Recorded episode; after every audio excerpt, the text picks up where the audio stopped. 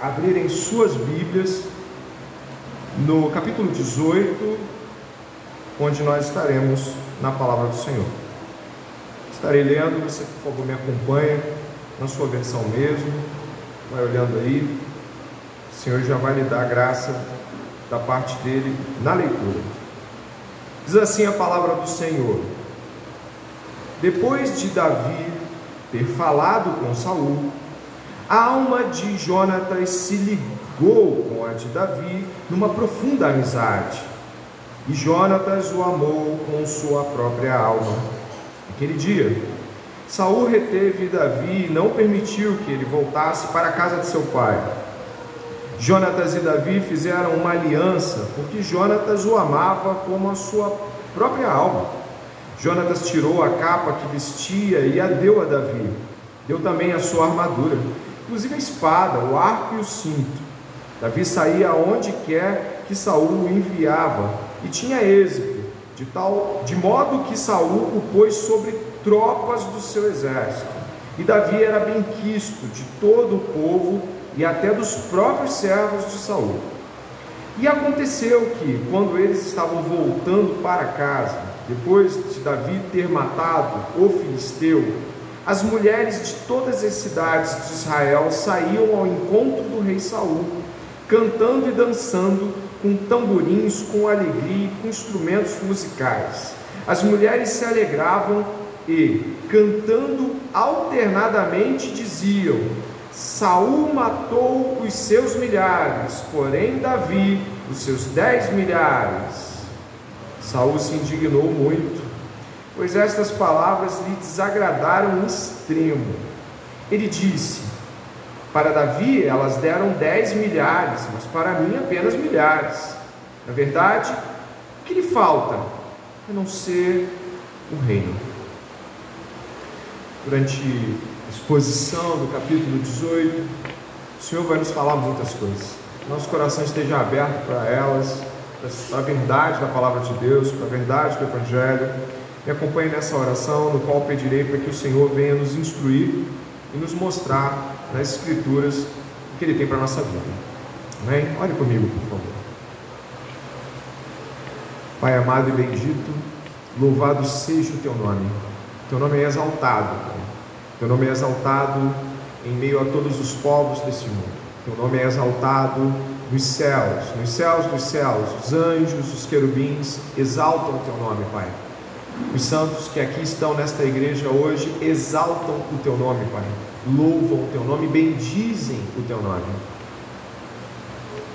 Na adoração que estamos prestando a Ti, Deus, cabe aqui um pedido em nome de Jesus que durante, Pai, a exposição das Escrituras, o nosso coração esteja desejoso por ouvir a Tua palavra, por se pautar nela e viver, Pai, a partir dela. Nós te pedimos que em cada momento onde as Escrituras forem expostas, Pai, o Teu Espírito ordene os nossos corações, ordene, discipline nossas afeições, nos transforme Pai, cremos que o poder do Espírito Santo já está trabalhando desde o começo do culto em cada um de nós. Agora, Pai, na exposição da tua palavra, aplica em nós esta palavra santa para que venhamos a ser transformados por ela, que nossos corações sejam invadidos pela tua palavra, as idolatrias caiam por terra e que o nome de Jesus seja exaltado. Em nome dele nós oramos. Amém.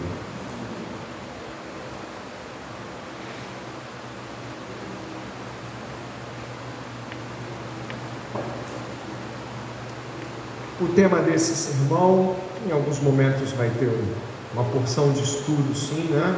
Nessa quinta-feira tem uma dinâmica que comporta esse meio termo, onde estamos fazendo uma exposição gradual, às vezes nós diminuímos o tom e fica parecendo sim um estudo. É o amor leal do Senhor. Antes disso, eu gostaria de lhe contar, de contar uma história que muito me parece ser importante na descrição do tema e do contexto, como fiz no domingo. Há cerca de uns 10 anos atrás, eu me deparei com um filme que acho que agora está na Netflix, É, eu nunca mais vi esse filme, mas ele acabou ficando muito na minha mente. E eu até acho que não sei se eu vi um pedaço dele há uns seis anos atrás de novo, mas esse filme ele narra a história de um músico muito conhecido chamado Mozart. Você já deve ter ouvido falar, o Mozart ele foi um gênio da música no século XVIII. Ele esteve é, tocando nas cortes uh, da Europa, Viena, Alemanha. Então, ele realmente era um homem muito inteligente, morreu muito jovem. E no filme que, que se passa ali nesse período e foi feito ali em 1984, vencedor de oito Oscars, por sinal, um filme muito badalado desde então, o filme é Amadeus. Esse filme trata a história de um músico da corte de Viena. Esse músico recebeu uh, o, Mozart em um período da história dele e os dois acabaram convivendo juntos. Ele era muito religioso, Antônio Salieri, não sei quantos aqui já viram o filme. Alguém já viu o filme? Já, algumas pessoas já viram o filme. E o Antônio Salieri, no princípio, ele recebe o Mozart muito bem, mas depois ele vai percebendo algo que lhe incomoda muito. Né? É genial, ele é absurdo. Ele faz coisas assim que para a época dele não tinham parâmetros entre os músicos da época já com cinco anos compunha, tocava de ouvido, tinha ouvido absoluto, pegava as músicas de primeira, já reproduzia no instrumento. Numa das cenas do filme, o Antônio Salieri vai tocar uma música para uh, os membros da corte de Viena, Mozart está ouvindo e de repente é, ele pergunta, aí, você gostou? A música era muito bonita, por sinal, né? O cravo, o piano, acho que era cravo, e aí quando termina a música, o Mozart, eu gostei sim, mas eu acho que você podia fazer umas mudanças. Então ele tocou a música inteira de primeira, na primeira audição, sem partitura, e ele falou: Eu acho que o final podia ficar melhor assim. Tocou o final do cara, ainda tocou o final dele. Realmente o Mozart era assustador. Mas o que isso tem a ver com o nosso sermão? Antônio Salieri é acusado de ter envenenado Mozart. Nós sabemos hoje que isso não é verdade, mas o filme narra esse Antônio Salieri no final, numa espécie de manicômio, um local preso, onde ele narra como ele tinha inveja de Mozart e como ele no coração dele lutava contra isso, mas no fim das contas, tudo que ele fazia era tentar acabar com, a reputação do Mozart, que já não era muito boa, acabar com ele, falando mal dele para todos que fossem possíveis, chegando antes nas cortes onde ele ia tocar para falar que ele não prestava, para que não fosse ah, isso era fato. Então essa narrativa é de que Antônio Salieri, sim, ele meio que enlouqueceu com inveja de Mozart, o filme é Amadeus que a gente está falando aqui, é claro que não é Moza e não é Antônio Salieri. Mas a gente tem Saul e Davi. A chegada de Davi diante da corte abalou Saul demais. Nós sabemos que o Espírito do Senhor havia se afastado do rei Saul, a gente estudou sobre isso, e Deus havia enviado um espírito maligno, que entre outros termos pode ser categorizado como um espírito de juízo para a vida de Saul, que o atormentava muitíssimo. Davi então foi levado lá para tocar, daí o músico, né? Davi foi levado para ser um apaziguador de espírito de Saul e ele estava lá tocando harpa e aí Saul amenizava um pouco a sua loucura, o seu aquele, aquele momento terrível que o levava a rompantes de ódio, raiva, enfim, nós estamos num contexto então em que o pano de fundo, mais uma vez eu falo, o pano de fundo do capítulo 18 é marcado por inveja, é marcado por tentativas de, de matar Davi. Ele, ele tem uma, uma, um cenário, ele tem um contexto, mas eu preciso que a gente saia do fundo apenas e venha para aquilo que se destaca e que o próprio autor bíblico faz questão de mencionar, que é a lealdade de Deus, o amor leal de Deus, mas o cenário é construído em inveja, na intriga de Saul, que não vai parar até a morte de Saul, é, a gente vai encontrar um panorama é, que não vai mudar da parte de Saul em relação a Davi. Esse é o contexto geral que nós temos para esse capítulo 18 e também para os capítulos que se seguem. Mas o amor leal do Senhor, o que é leal? Né? A palavra às vezes se confunde para muita gente com a palavra fiel, mas a palavra leal ela tem a ver com um tipo de franqueza, retidão e honestidade em que aquele que é leal se responsabiliza pelos compromissos e alianças feitos com o outro. A lealdade, então, ela é marcada por uma atitude de resposta uh, extremamente severa a um compromisso e aliança para com alguém, para, para com uma virtude a qual você, eh, enfim, se, se conecta. E nós temos aqui um cenário tripartido. Eu gostaria de dizer que nós vamos ter ali do verso 1 ao verso 5, observe as escrituras por favor, nós vamos ter a amizade leal entre Jonatas e Davi. Ela vai ser parte desse contexto, ela poderia até ter sido destacada como um, um sermão separado, mas ela vai estar aqui trazendo um preâmbulo, já que o verso 1 ao verso 5 traz uma espécie de introdução para o que vai acontecer depois. Afinal, tanto Jonatas e a sua amizade leal permanecem, quanto o que vamos encontrar em Davi e Saul também.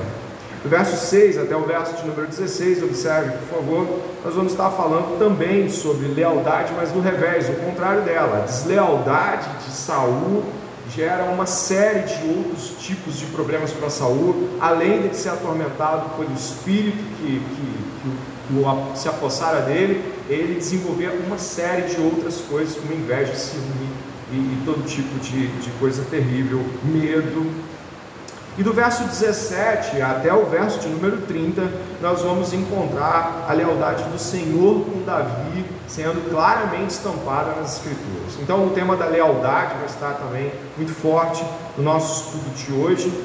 E eu tenho certeza que agora você pode começar com mais informações e com um pouco mais de compreensão sobre tudo isso. Nós encontramos o verso 1 falando sobre três nomes importantes. Observe o verso 1 depois de Davi ter falado com quem?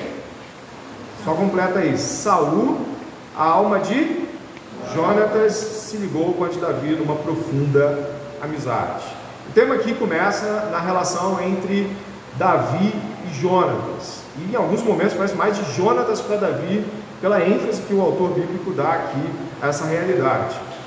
Para perceber um pouquinho melhor, pelo menos um pouco melhor, o impacto que nós vamos ter nesse verso 1 a verso 5, amizade leal, nós precisamos entender que talvez os nossos olhos estejam procurando é, um tipo de coisa que venha a se conectar com as nossas amizades. Verdade seja dita, olhamos a amizade de Jonatas e Davi e nós buscamos é, talvez um, um, grande paradigma de amizade para a gente poder se relacionar e a partir dele a gente fazer as amizades para a gente. Não é errado pensar em Jonatas e Davi como um paradigma de amizade talvez a gente precise realmente é ajustar o foco e a visão para que tipo de amizade a Bíblia está nos falando, de que tipo de amizade a narrativa bíblica está trazendo a gente para ver. Para isso eu preciso que você marque a sua Bíblia, ó, eu marco, e você faça esse movimento para trás comigo no capítulo 14, por favor.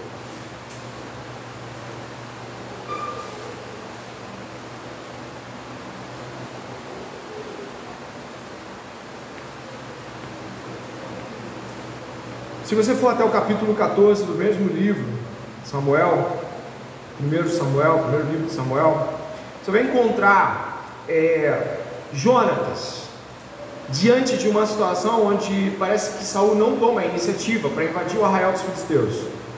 E aí olha o que você vai encontrar no capítulo 14, por favor, observe as escrituras. Um dia Jonatas, filho de Saul, disse ao seu jovem escudeiro: Venha, Vamos até a guarnição dos filisteus que está do outro lado. Porém, ele não contou isso a seu pai. Já, já estivemos nesse capítulo, eu vou simplificar. Jonatas e o seu escudeiro vão na direção do arraial. E o que acontece é que eles vão lá para matar filisteus, inimigos de Deus, né? contra a aliança de Deus, inimigos de Deus, mas não há muita chance para eles se você levar em consideração que são dois contra centenas.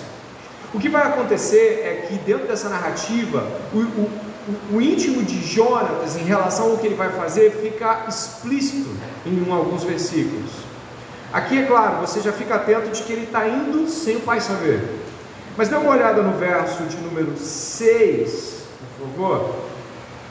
14, 6 de Samuel, olha o que diz: Jonatas disse ao seu escudeiro: Venha, vamos até a guarnição desses incircuncisos. Talvez o Senhor nos ajude, porque nada pode impedir o Senhor de livrar, seja com muitos ou com poucos. Você entendeu que ele está dizendo que ele vai e que se for da vontade do Senhor, aquilo ali não vai ser um impedimento. Com muitos ou com poucos ele vai.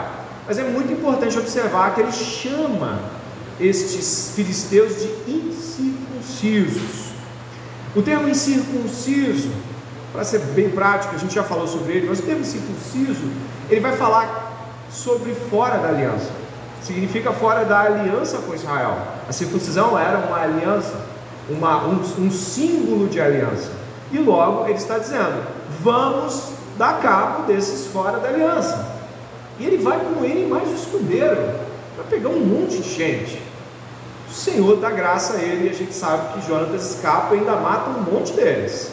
Mas o termo é: ele sabe que está lutando contra os incircuncisos. O pai é deixado de canto na narrativa como alguém que parece não ter minimamente a mesma disposição de encarar o arraial dos filisteus. As coisas estão paradas ali com Saul. Aí você volta para o capítulo 18, por gentileza.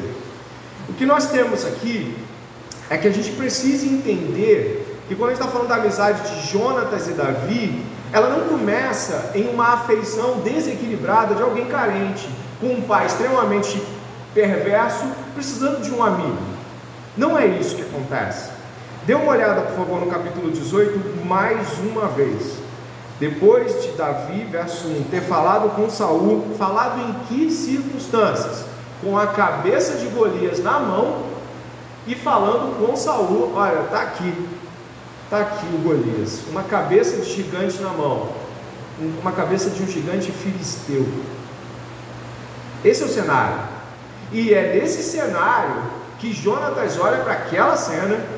Os comentaristas bíblicos, como Richard Phillips e outros, são muito salutares em apontar de que esta cena não é uma cena que o autor bíblico deixa de lado. Ele está juntando um Jonatas que odeia os inimigos de Deus, um pai passivo quanto a isso, um pai que, que é quebrador de aliança, e um Jonatas que vibra com o fato de que agora não vai estar sozinho, não. Tem um Davi. Essa, essa, essa amizade não começa porque os dois são bons de espada, de arco e flecha, ou então eles jogavam muita pedra de funda, né, quando eles eram moleques juntos, não é nada disso. O contexto é de que tem um gigante, uma cabeça de gigante na mão de um, de um Davi, e tem um Jonatas falando: caramba, é por aí. E quando você avança na, na, na própria compreensão do amor que eles dois vão ter, vai ser dito assim, ó, naquele dia, verso 2, verso 2, verso 2. Naquele dia, Saul reteve Davi e não permitiu que ele voltasse para a casa de seu pai. Eu vou pedir que você leia, por gentileza, o verso de número 3 em voz alta na sua versão. Jonatas e Davi fizeram uma aliança, porque Jonatas o amava como a sua própria alma. É dito mais à frente que Davi amava Jonatas com amor superior de mulheres e alguns pautam isso para falar de homossexualidade, um absurdo, um rompante hermenêutico louco, não tem nada a ver com isso, mas a, o fato é de que existe amor e aliança, e um contexto onde a realidade da cabeça de Golias está ali sendo vista com Jonatas, que obviamente aprecia muito isso. Mas eu gostaria que você entendesse que eles fazem uma aliança sim, e eu preciso que você vá comigo, por favor, até o capítulo 20 para entender essa aliança entender o valor dela, por favor. Capítulo 20. Nós não vamos entrar na narrativa diretamente, mas a gente não tem como não negar é, um trecho que vai nos trazer bastante luz para isso. Capítulo 20 de Samuel, por favor.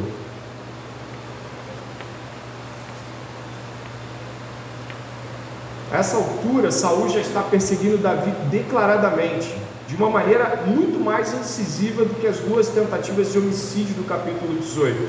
As coisas já progrediram para uma declaração afrontosa de Saul contra Davi. E o capítulo 20 começa assim: Então Davi fugiu da casa dos profetas em Ramá, foi até o lugar onde Jonatas estava e lhe perguntou: O que foi que eu fiz? Qual é a minha culpa? Qual é o meu pecado diante de seu pai que procura tirar minha vida? Jonatas respondeu: Nada disso. Você não será morto. Meu pai não faz coisa nenhuma, nem grande nem pequena, sem primeiro me dizer. Por que então meu pai esconderia isso de mim? Não há nada disso. Então Davi respondeu enfaticamente: Seu pai sabe muito bem que encontrei favor diante de você. Assim ele resolveu que você não deve ficar sabendo disso, para não se entristecer. Mas tão certo como vive o Senhor e como você vive, Jonatas, há apenas um passo entre mim e a morte. Jonatas disse a Davi: Farei tudo o que você quiser que eu faça. Verso 5: Davi disse a Jonatas: Amanhã é a festa da lua nova, em que, em que sem falta deveria sentar-me com o rei para comer. Mas deixe que eu vá embora para me esconder no campo até, o até a tarde do terceiro dia. Se seu pai notar a minha ausência, diga o seguinte: Davi me pediu muito que deixasse ir a toda pressa a Belém, sua cidade, porque lá será oferecido sacrifício anual para toda a família. Se ele disser está bem, então o seu servo terá paz. Porém, se ele ficar com muita raiva, saiba que ele já decidiu me fazer mal. Use, pois, de misericórdia para com este seu servo, porque você me fez entrar em uma aliança no Senhor com você. Esse verso 8 traz muita luz ao nosso texto. Primeiro que ele vai usar o termo resed, que em hebraico é amor em aliança de misericórdia e lealdade. O que eles fizeram ali não foi um apego afeiçoado ou desesperado por amizade, isso tem que ser meu amigo, não é nada disso. A aliança que Jonatas fez com Davi era uma aliança no Senhor. E as alianças feitas no Senhor, elas tinham objetivos claros, elas eram a partir dos mandamentos, das ordenanças e toda a perspectiva que o Senhor ordenara, e elas apontavam também para o cumprimento dessas mesmas ordenanças. As alianças bíblicas que nós encontramos, elas não são, elas não têm um propósito em si mesmas, elas apontam para o Senhor.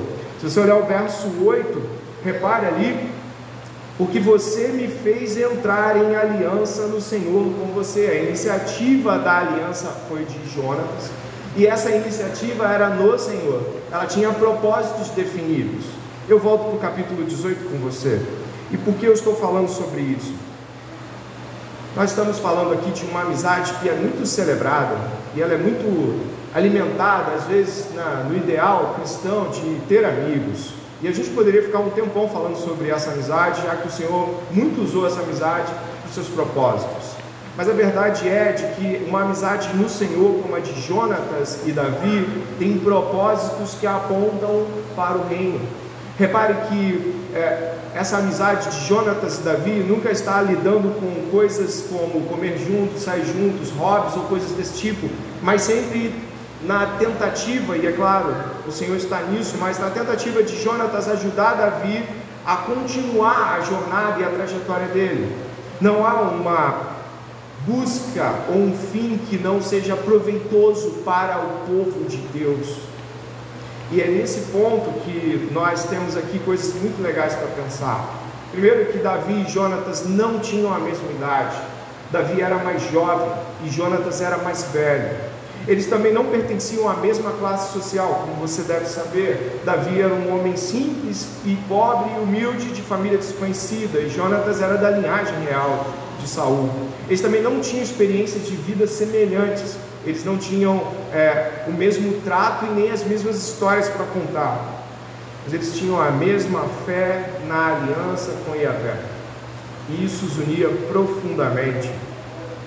Talvez você poderia refletir que as realidades onde nós buscamos amizades, muitas vezes elas são para termos hobbies em comuns, para termos esportes em comuns, para termos coisas que a gente faça e ache legal em comum, mas a amizade mais celebrada na Bíblia, e eu quero deixar aí excluído em parte, João 15, 13, Jesus nos chama de amigos e chama de amigos os discípulos. Quero falar aqui dessa amizade, que talvez seja uma das mais possíveis da Bíblia. Ela tem um objetivo claro de servir a Deus, servir os propósitos da aliança. E quando uma amizade não tem esse propósito, quando ela não serve a Deus, ela deve ser extremamente refletida se de fato ela tem algum propósito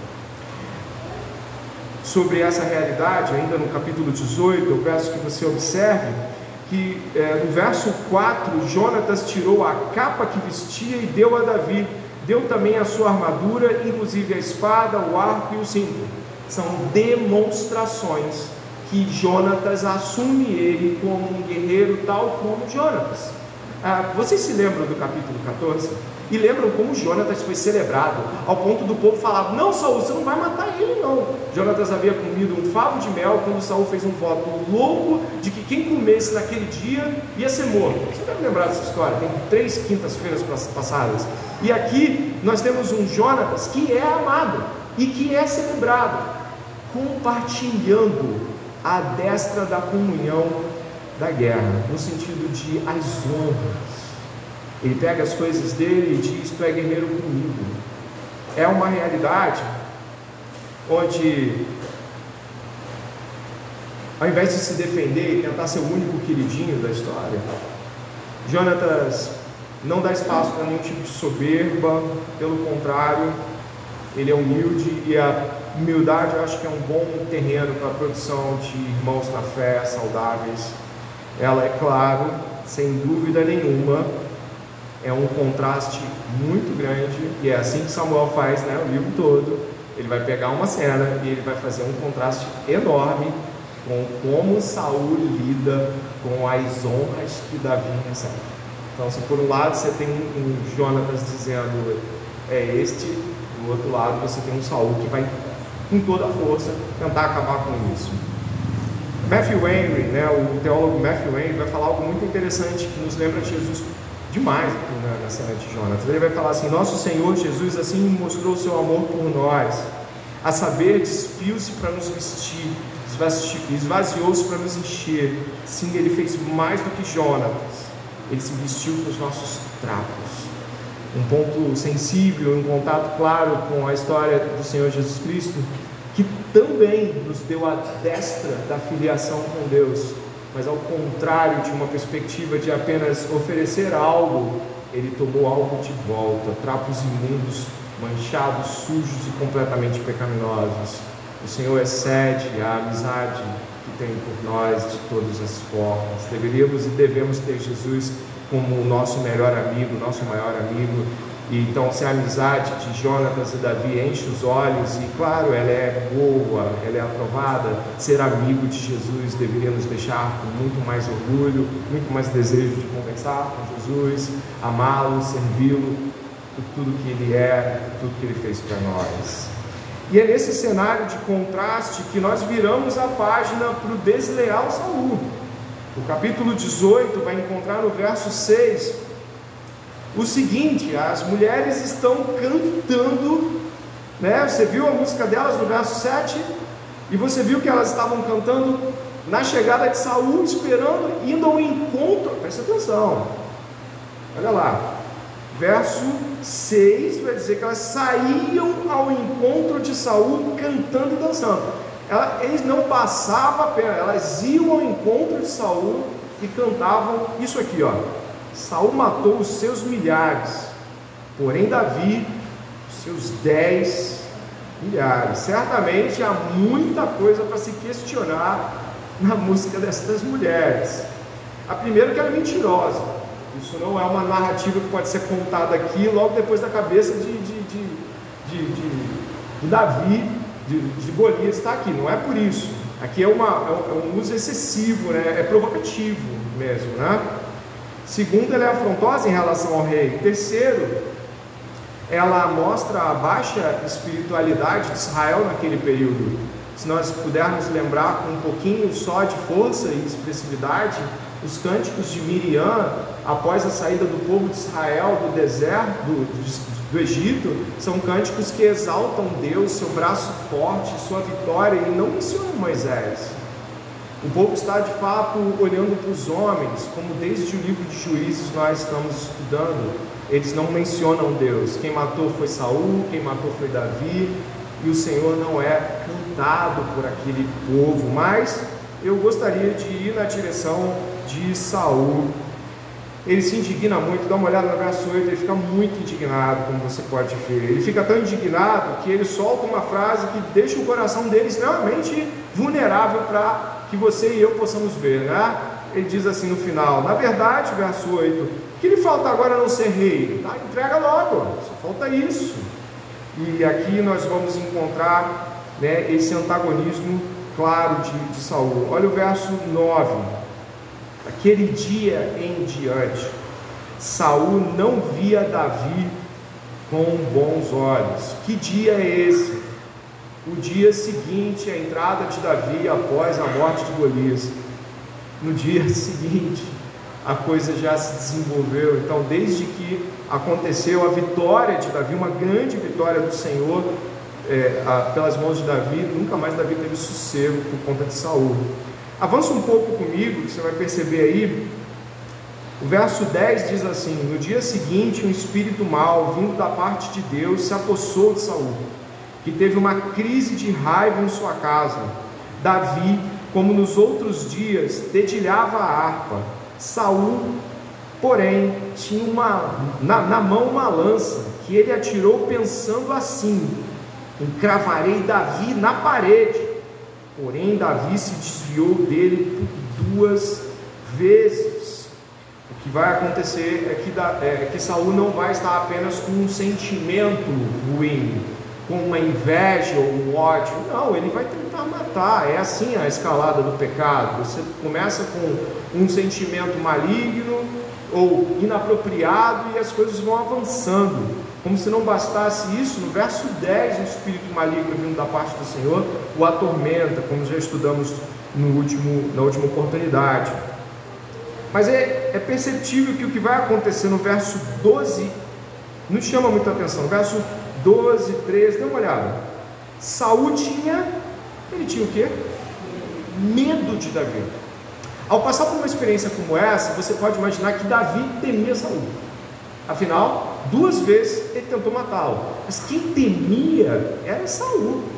Saul tinha medo dele por um motivo que vai se repetir no capítulo 18. Ele diz assim, ó: Saul tinha medo de Davi porque o Senhor estava com este e tinha abandonado Saul. É isso que você vai encontrar aí.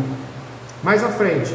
Por isso Saul afastou de si e o pôs por chefe de mil Davi fazia saídas e entradas militares diante do povo. Davi tinha êxito em todos os seus empreendimentos, pois o Senhor estava com ele. Vendo que Davi tinha êxito, Saul ficou com medo dele. Porém, todo Israel e Judá amavam Davi, porque fazia saídas e entradas militares diante dele. Saídas e entradas militares extremamente vitoriosas, né? não é só entrar e sair, mas vitórias expressivas. Primeiro Saul tenta afastar Davi do seu, da sua proximidade visual, tentando aplacar essa realidade que ele sentia, ou minimamente não ter que conviver com esse tipo de sentimento. O que é, às vezes é impossível para a gente não se identificar com cenas como essa. Ao invés da gente resolver o problema do pecado, confrontando segundo as escrituras, confessando, pedindo ajuda e coisas desse tipo, a gente tenta fingir que ele não está lá e procura afastá-lo diante dos nossos olhos. Mas não é assim que funcionam as Escrituras. A palavra de Deus nos diz que devemos confessar e deixar, e não apenas fingir que o pecado não está lá, ok? Isso é importante para nós. Ele põe Saul põe Davi longe dos olhos na tentativa de não ver as suas conquistas. Repare que Saul não sai com Davi. É, ele envia Davi. Ele não sai com Davi. E existem alguns motivos que você vai ficar claramente entendido de porque ele não sai com Davi. Dê uma olhada nos, nos, nos, versos que vão adiante, onde nós vamos começar aí né, a ver como a lealdade do Senhor estava presente na vida de Davi. Verso 17, a lealdade do Senhor era com Davi. Verso 17: Saul disse a Davi: Aqui está Merabe, a minha filha mais velha, eu a darei a você em casamento, com a condição de que você seja um filho valente e trave as batalhas do Senhor, porque Saul pensava assim: não seja contra ele a minha mão, sim a dos filisteus. Mas Davi respondeu a Saul: Quem sou eu e quem são os meus parentes, a família de meu pai em Israel, para que eu seja genro do rei? Nossa, a nobreza né, Davi aqui em responder com tanto respeito Saul, mesmo após tê-lo tentado matar duas vezes, Poxa, quem sou eu para ser da tua família? É, essa humildade permanece no, na, na persona de, de Davi durante todo o contexto das narrativas. Verso 19. Mas aconteceu que na época em que Merabe, filha de Saul, devia ser dada em casamento a Davi, foi dada por mulher a Adriel, Meolatita. Mas Mical, a outra filha de Saul, amava Davi. Contaram isso a Saul e isso agradou a ele. Saul pensava assim: Eu darei em casamento a Davi para que lhe sirva de armadilha e para que a mão dos filisteus venha a ser contra ele. Por isso Saul disse a Davi: Como com esta segunda você será hoje meu regemo. Saul ordenou que os seus servos falassem confidencialmente com Davi, dizendo: O rei tem afeição por você, e todos os servos dele amam você. Sendo assim, concorde em ser genro do rei. Os servos de Saul falaram estas palavras a Davi, o qual respondeu: Vocês acham que é pouca coisa ser genro do rei, sendo eu um homem pobre sem importância? Verso 24. Os servos de Saul lhe contaram isso, dizendo: Estas foram as palavras que Davi falou. Então Saul ordenou que dissessem a Davi: O rei não deseja dote algum, mas sem prepúcios de filisteus, como vingança contra os seus inimigos. Prepúcio é uma parte do órgão sexual masculino. Quando, seus, quando os servos de Saul relataram essas palavras a Davi, este gostou da ideia de vir a ser genro do rei. Antes de vencido o prazo, Davi se levantou e partiu com seus homens e mataram duzentos filisteus. Trouxe os seus prepúcios e os entregou todos ao rei, para que assim se tornasse seu genro. Então Saul lhe deu a sua filha Mical em casamento. Saul viu e reconheceu que o Senhor estava com Davi e Mical, filha de Saul, o amava. Então Saul ficou com mais medo ainda de Davi e continuamente foi seu inimigo. Cada vez que os chefes dos filisteus saíam à batalha, Davi obtinha mais êxito do que todos os servos de Saul. E assim, o nome de Davi se tornou muito estimado. Acrescente, o clímax do texto vai tornando as coisas bem claras, né? Primeiro, o texto começa com Jonatas o amava. Em segundo, o texto avança com o povo o amava. Depois o, o texto segue com Mical o amava. E depois, mais uma vez, aqui no final do verso 30, o povo o estimava muito. O amor de Davi, o amor a Davi crescia ao redor de Saul, tornando, obviamente, a condição dele ainda mais raivosa e tudo mais.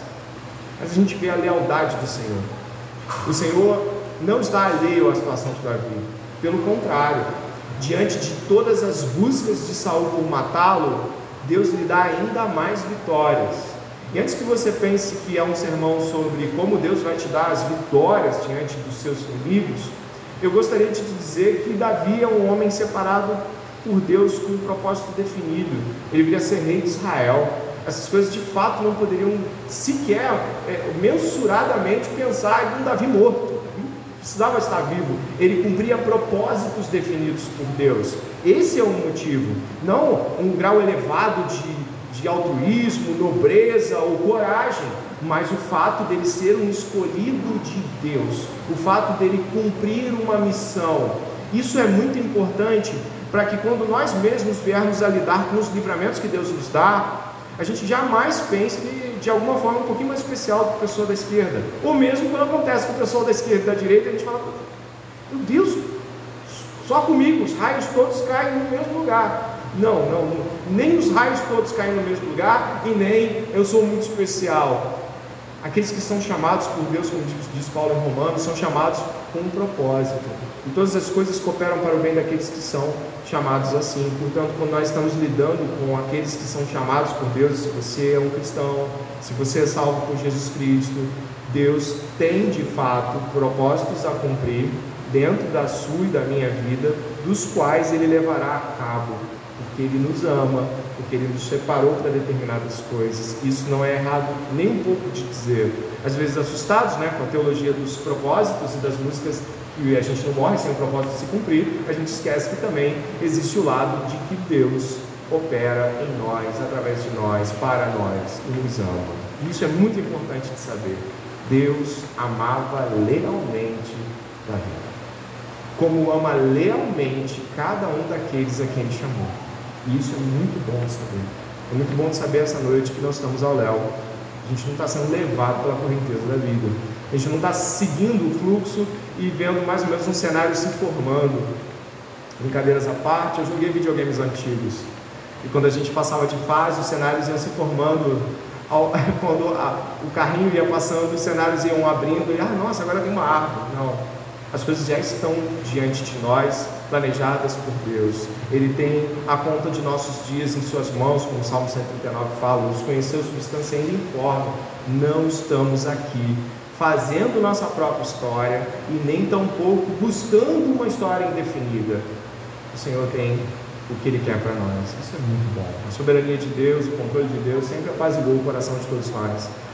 É, temos dias difíceis. Hoje, ontem tive dias, ontem e hoje foram dias difíceis para mim, de modo particular e pessoal. E pensei muito na soberania de Deus para me segurar com relação às minhas lutas. Eu peço que você também hoje tenha o fato de que Deus controla todas as coisas e as faz segundo o seu propósito como algo que traga paz ao seu coração. Amém? Estamos indo para o final e o que acontece aqui é que mais uma vez Saul admite de que Deus era com Davi. Dê uma olhada, né? A gente encontra isso aí uh, no verso 28, e aí de modo mais acentuoso, Saul viu e reconheceu, é, é uma constatação de que o Senhor estava com Davi. Ele botou Davi para fazer tarefas inimagináveis. tipo assim, você vai lá você vai matar para se casar. Ele sabe, estava tentando realmente matar Davi, ele não conseguia matar Davi. Então você imagina o pavor dele de olhar essa cena e falar assim, eu não consigo matar ele. Eu faço de tudo, já está aqui duas lanças, já mandei para tarefas impossíveis, não mato ele. Né? Isso é, é significativo.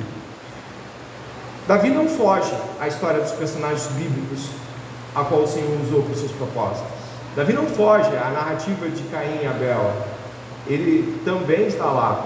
O, a, o, o Saul está representado ali em Caim, por não agradar o Senhor, vai na direção de Abel e tenta matar. E os irmãos de José, mesmo a gente sabendo que eles são homens que o Senhor usaria para os seus propósitos, das doze tribos de Israel, o que, que eles fazem com José quando veem José sendo honrado com seu pai?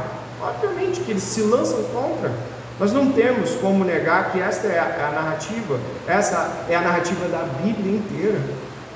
Mas não é pequeno o fato de Deus ser com Davi. Salmo 121, atribuído a Davi, nós encontramos esta afirmação do salmista: Eleva os meus olhos para os montes, de onde virá o meu socorro? Ou o socorro? O meu socorro vem do Senhor, que fez o céu e a terra. Ele não permitirá que os seus pés vacilem, não dormitará aquele que guarda você. É certo que não dormita, nem dorme o guarda de Israel.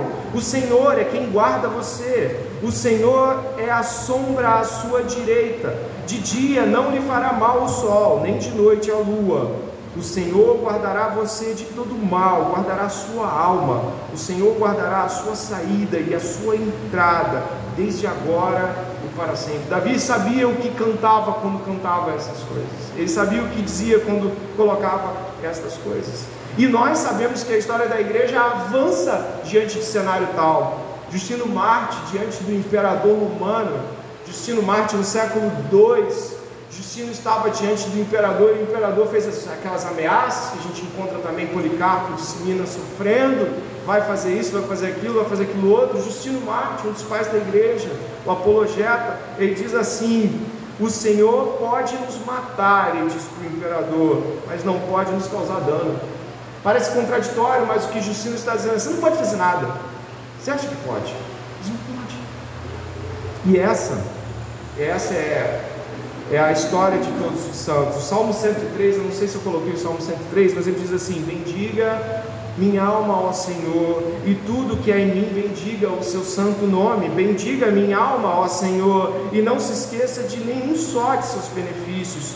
Olha agora, é, Ele é quem perdoa todas as suas iniquidades, quem cura todas as suas enfermidades, quem dá cova, redime a sua vida e coroa você de graça e misericórdia. A palavra recebe, misericórdia o amor leal de Deus na aliança. Da cova, ele redime você. É isso que o salmista pensa acerca dessa realidade. E a fúria de Saul não difere em nada, ou pelo menos não difere em, em, em aspectos daquilo que Jesus também passou. Quando nós estamos lembrando da, da, narrativa de Jesus Cristo, a gente lembra que Jesus Cristo também ele era alvo da mesma inveja dos fariseus, que tentavam matá-lo porque ele representava a perda de poder, representava a deslegitimidade de todo o sistema que havia se corrompido, se tornado um fim em si mesmo. Nós entendemos que Jesus Cristo, tal como Davi, já que Davi o tipifica nesse sentido, Jesus Cristo também vai estar na cruz do Calvário. Por isso, é claro, nós entendemos os propósitos eternos de Deus e podemos falar com profundidade sobre por que Jesus foi à cruz. Sabemos por que foi, cumprir a justiça de Deus, ele foi vindicar e, e resgatar os seus, mas não podemos negar que o pano de fundo também é inveja, ódio e todas essas coisas que os santos passam. Mas existe algo muito diferente do que aconteceu com Davi. Davi foi poupado, Jesus não. Davi foi poupado da morte, descansou velhinho numa cova e ele não passou que Jesus passou. A história de Jesus excede em muito ante Davi, porque Jesus Cristo sim morreu na mão dos ofensores. É como se Davi morresse na mão de Saul. Davi foi poupado. Os homens de Deus, nesse sentido, muitos deles tipificando Jesus, foram culpados. Jesus não. Isso é muito claro quando a gente está lendo João, capítulo 1, verso 10 a 14, diz assim: O Verbo estava no mundo, falando de Jesus, o Verbo é Jesus, o mundo foi feito por meio dele, mas o mundo não o conheceu. Veio para o que era o seu, os seus não receberam, mas a todos quanto receberam, deu-lhes o poder de serem feitos filhos de Deus, a saber os que creem em seu nome, os quais não nasceram do sangue, nem da vontade da carne, nem da vontade do homem, mas de Deus o Verbo se fez carne, habitou entre nós, cheio de graça e verdade, e vimos a sua glória, a glória como a do unigênito do Pai.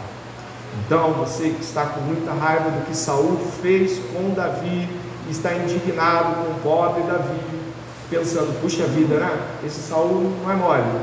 Pois é, mas nós não escapamos a Saul também.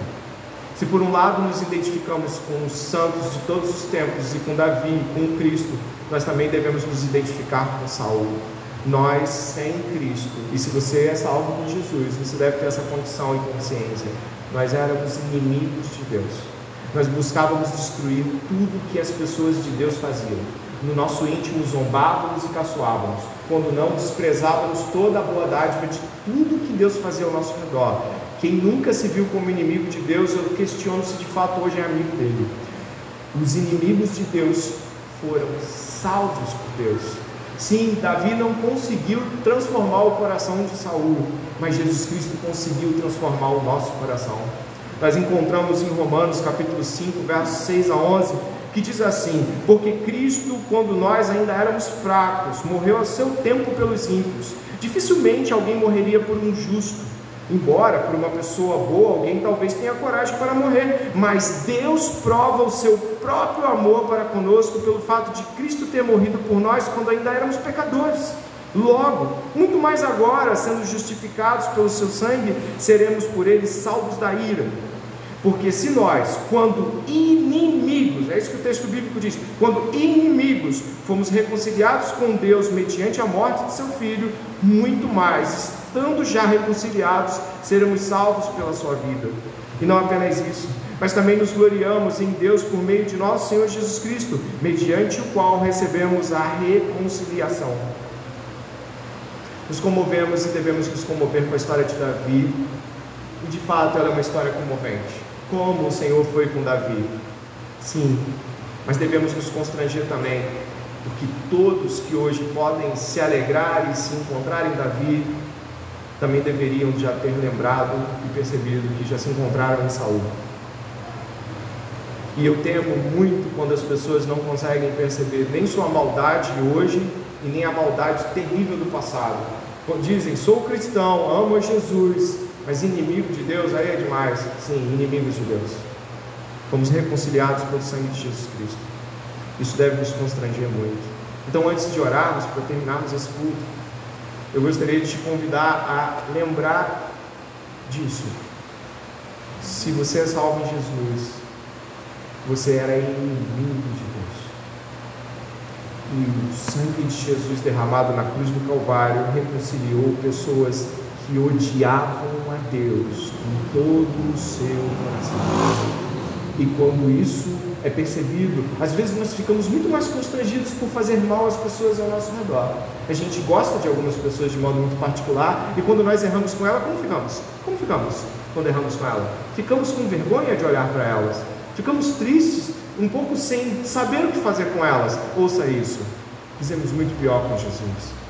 Nós negávamos Ele de todas as formas. E isso deve quebrantar o nosso coração ao nos lembrar de que Ele decidiu nos amar. Ore comigo. Ore por favor.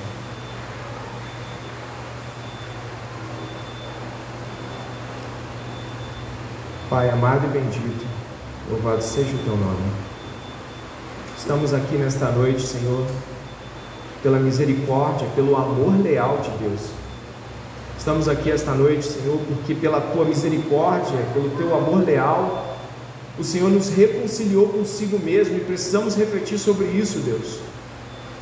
Estamos muito mais dispostos a ficar com vergonha do que fazemos com pessoas de perto que nós desonramos. Às vezes ficamos sem ter o que dizer para aqueles que ferimos ao redor, mas Deus, o que já fizemos contigo? E mais, se somos e fomos salvos, continuamos errando muitas vezes. Que haja um constrangimento muito grande no nosso coração em face do teu amor.